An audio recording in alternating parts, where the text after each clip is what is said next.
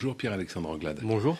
Euh, Qu'est-ce que révèlent selon vous les journées de mobilisation contre la réforme des retraites qui se succèdent depuis deux semaines et dont la dernière, euh, avant-hier, samedi, a rassemblé beaucoup de monde un peu partout dans le pays?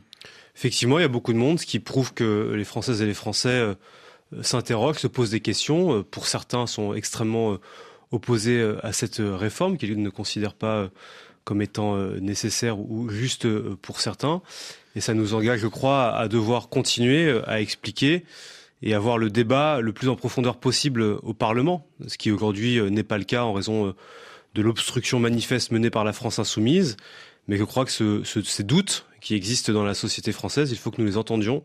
Et moi, je souhaite que l'on puisse réellement euh, débattre avec nos collègues parlementaires pour que l'on puisse répondre à certaines, interroga certaines interrogations qui peuvent exister aujourd'hui dans la société française. Euh, vous dites qu'il faut expliquer cette réforme, euh, mais elle n'est plus présentée déjà depuis quelques jours maintenant par euh, la majorité comme un texte de justice et de progrès. Ce sont les termes qui étaient employés lorsque la réforme a été dévoilée. Pour quelle raison cet argument a-t-il été abandonné? Moi, je crois que les uns et les autres peuvent utiliser les arguments qu'ils souhaitent. Moi, je pense que d'abord, euh, c'est une réforme qui est nécessaire parce qu'on sait qu'on a un déséquilibre qui est profond de notre système de retraite et que sur les 25 euh, prochaines années, c'est 500 milliards d'euros euh, de déficit cumulé qui sont devant nous si rien n'est rien n'est fait. Et puis ensuite, moi, je ne renie pas le terme de justice parce que l'on sait que cette réforme va ouvrir un certain nombre de progrès, notamment sur les petites retraites, les fameux 1200 euros pour une pour une carrière complète au niveau du SMIC, euh, les trimestres pour les congés parentaux, les trimestres pour les aidants. On a toutes et tous euh, aujourd'hui, ou en tout cas beaucoup de Françaises et de Français dans leur famille, eh bien des personnes en situation de dépendance ou de vulnérabilité et dont euh, parfois l'on s'arrête pour s'occuper d'un enfant handicapé ou d'un parent en situation de dépendance. Eh bien ces trimestres où l'on s'arrête de travailler pour les aider, ça va rentrer dans la retraite. Moi, j'estime que c'est de la justice et même du progrès euh, sur les carrières longues, les carrières pénibles. Euh, eh bien, euh, là aussi, il y a beaucoup d'avancées. Donc, euh, effectivement, je pense que peut-être que certains dans la rhétorique au gouvernement le mettent moins en avant, mais je pense que c'est aussi une, réforme qui est juste à bien des égards. Mais il y a aussi des gens qui vont être pénalisés. Vous le savez, les, femmes, par exemple. D'ailleurs, l'un de vos ministres, l'un des ministres du gouvernement l'a reconnu, Franck Riester mais il l'a reconnu. Euh, je pense que la phrase n'était peut-être peut pas le fond de sa pensée. Ah, mais il, mais il, mais, je, mais, trompé, quoi. mais mais je enfin, crois. Il, mais il a dit autre chose que ce qu'il pensait. Écoutez, moi je pense que et d'ailleurs la première ministre l'a démontré assez assez justement. Effectivement, euh, pour les femmes, pour certaines femmes qui ont une carrière complète, euh, cela va décaler l'âge de départ à la retraite. Mais pour beaucoup d'autres qui ont eu des carrières hachées, euh, qui se sont arrêtées pour élever des enfants, eh bien, euh, elles seront euh, gagnantes avec cette réforme. Et donc, il faut faire attention à ce que toutes les nuances de cette réforme soient restituées avec justesse. Alors, le, le discours de la majorité, c'est nous entendons les inquiétudes, c'est ce que vous dites au fond, mmh.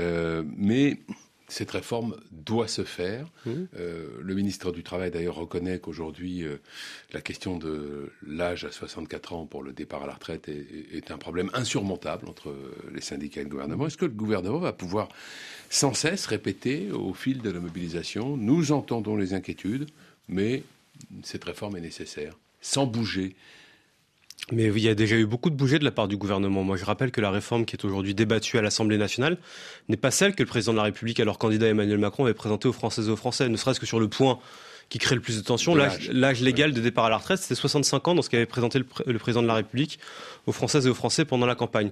Aujourd'hui, nous sommes à, à 64 ans et il y a beaucoup d'éléments de la réforme qui sont aujourd'hui dans le débat et qui sont euh, au Parlement qui sont des avancées obtenues par les syndicats dans la négociation, euh, dans la négociation qui a eu lieu avant l'examen du texte à l'Assemblée nationale. Donc, en soi, la réforme a déjà beaucoup évolué.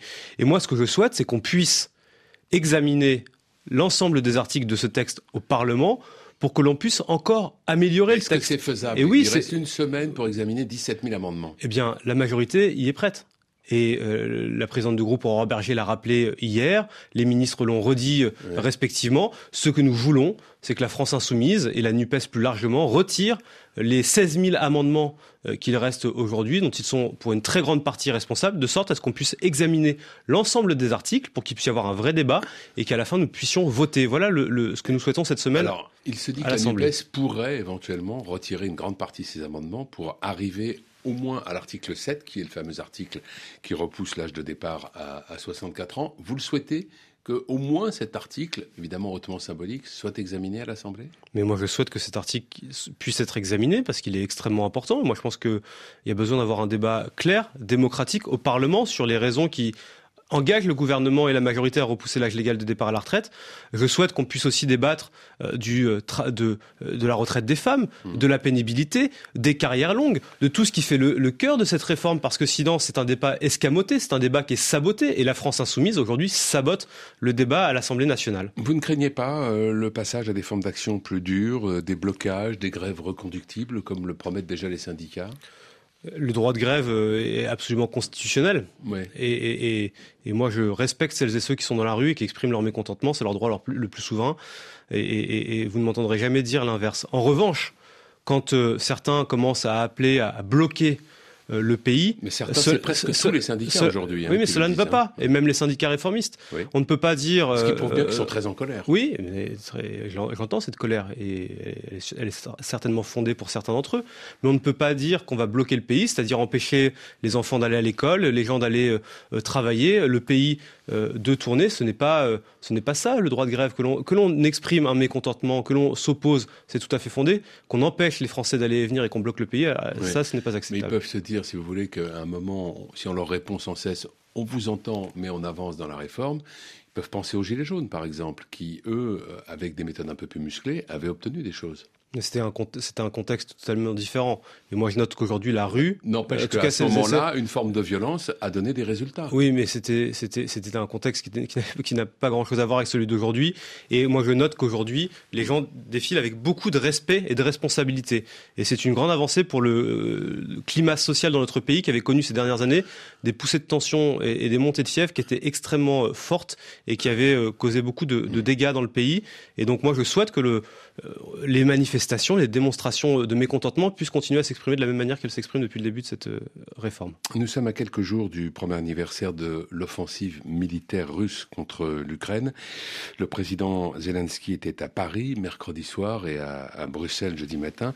Emmanuel Macron affirme que les avions de chasse euh, ne sont pas les équipements militaires dont l'Ukraine a le plus besoin. Et pourtant, c'est ce que Volodymyr Zelensky a réclamé avec euh, beaucoup de vigueur à Londres, à Paris et puis à Bruxelles. Euh, est-ce que c'est une espèce de manœuvre un peu dilatoire de la part du président de la République de répondre cela Ou est-ce que ça correspond à une réalité auquel cas Zelensky se tromperait sur ce dont il a besoin? Non, je crois que ni le président de la République ne mène de manœuvre dilatoire, ni le président Zelensky ne se trompe. D'ailleurs, le président de la République n'a pas exclu euh, la livraison euh, d'avions à l'Ukraine.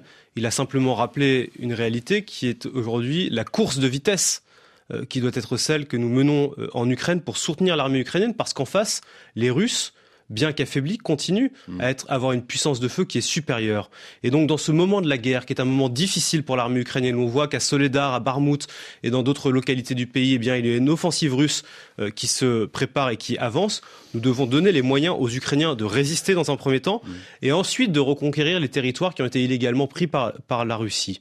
Et peut-être que dans quelques mois, nous pourrons livrer euh, ces avions euh, à l'Ukraine. Moi, je souhaite qu'on puisse livrer des armements lourds et toujours plus lourd aux Ukrainiens pour qu'ils puissent résister parce que cette guerre qui se joue aujourd'hui en Ukraine, elle emporte des conséquences pour les Ukrainiens évidemment, mais pour l'ensemble du continent européen, puisque Vladimir Poutine veut redessiner à sa manière l'ordre de sécurité en Europe. Et donc, à Kiev, en Ukraine, se joue aussi la résistance de l'Europe. C'est pour ça que nous devons les aider. Volodymyr Zelensky dans son discours. Oui, mais il a raison. Merci Pierre-Alexandre Anglade. Bonne journée. Merci à vous.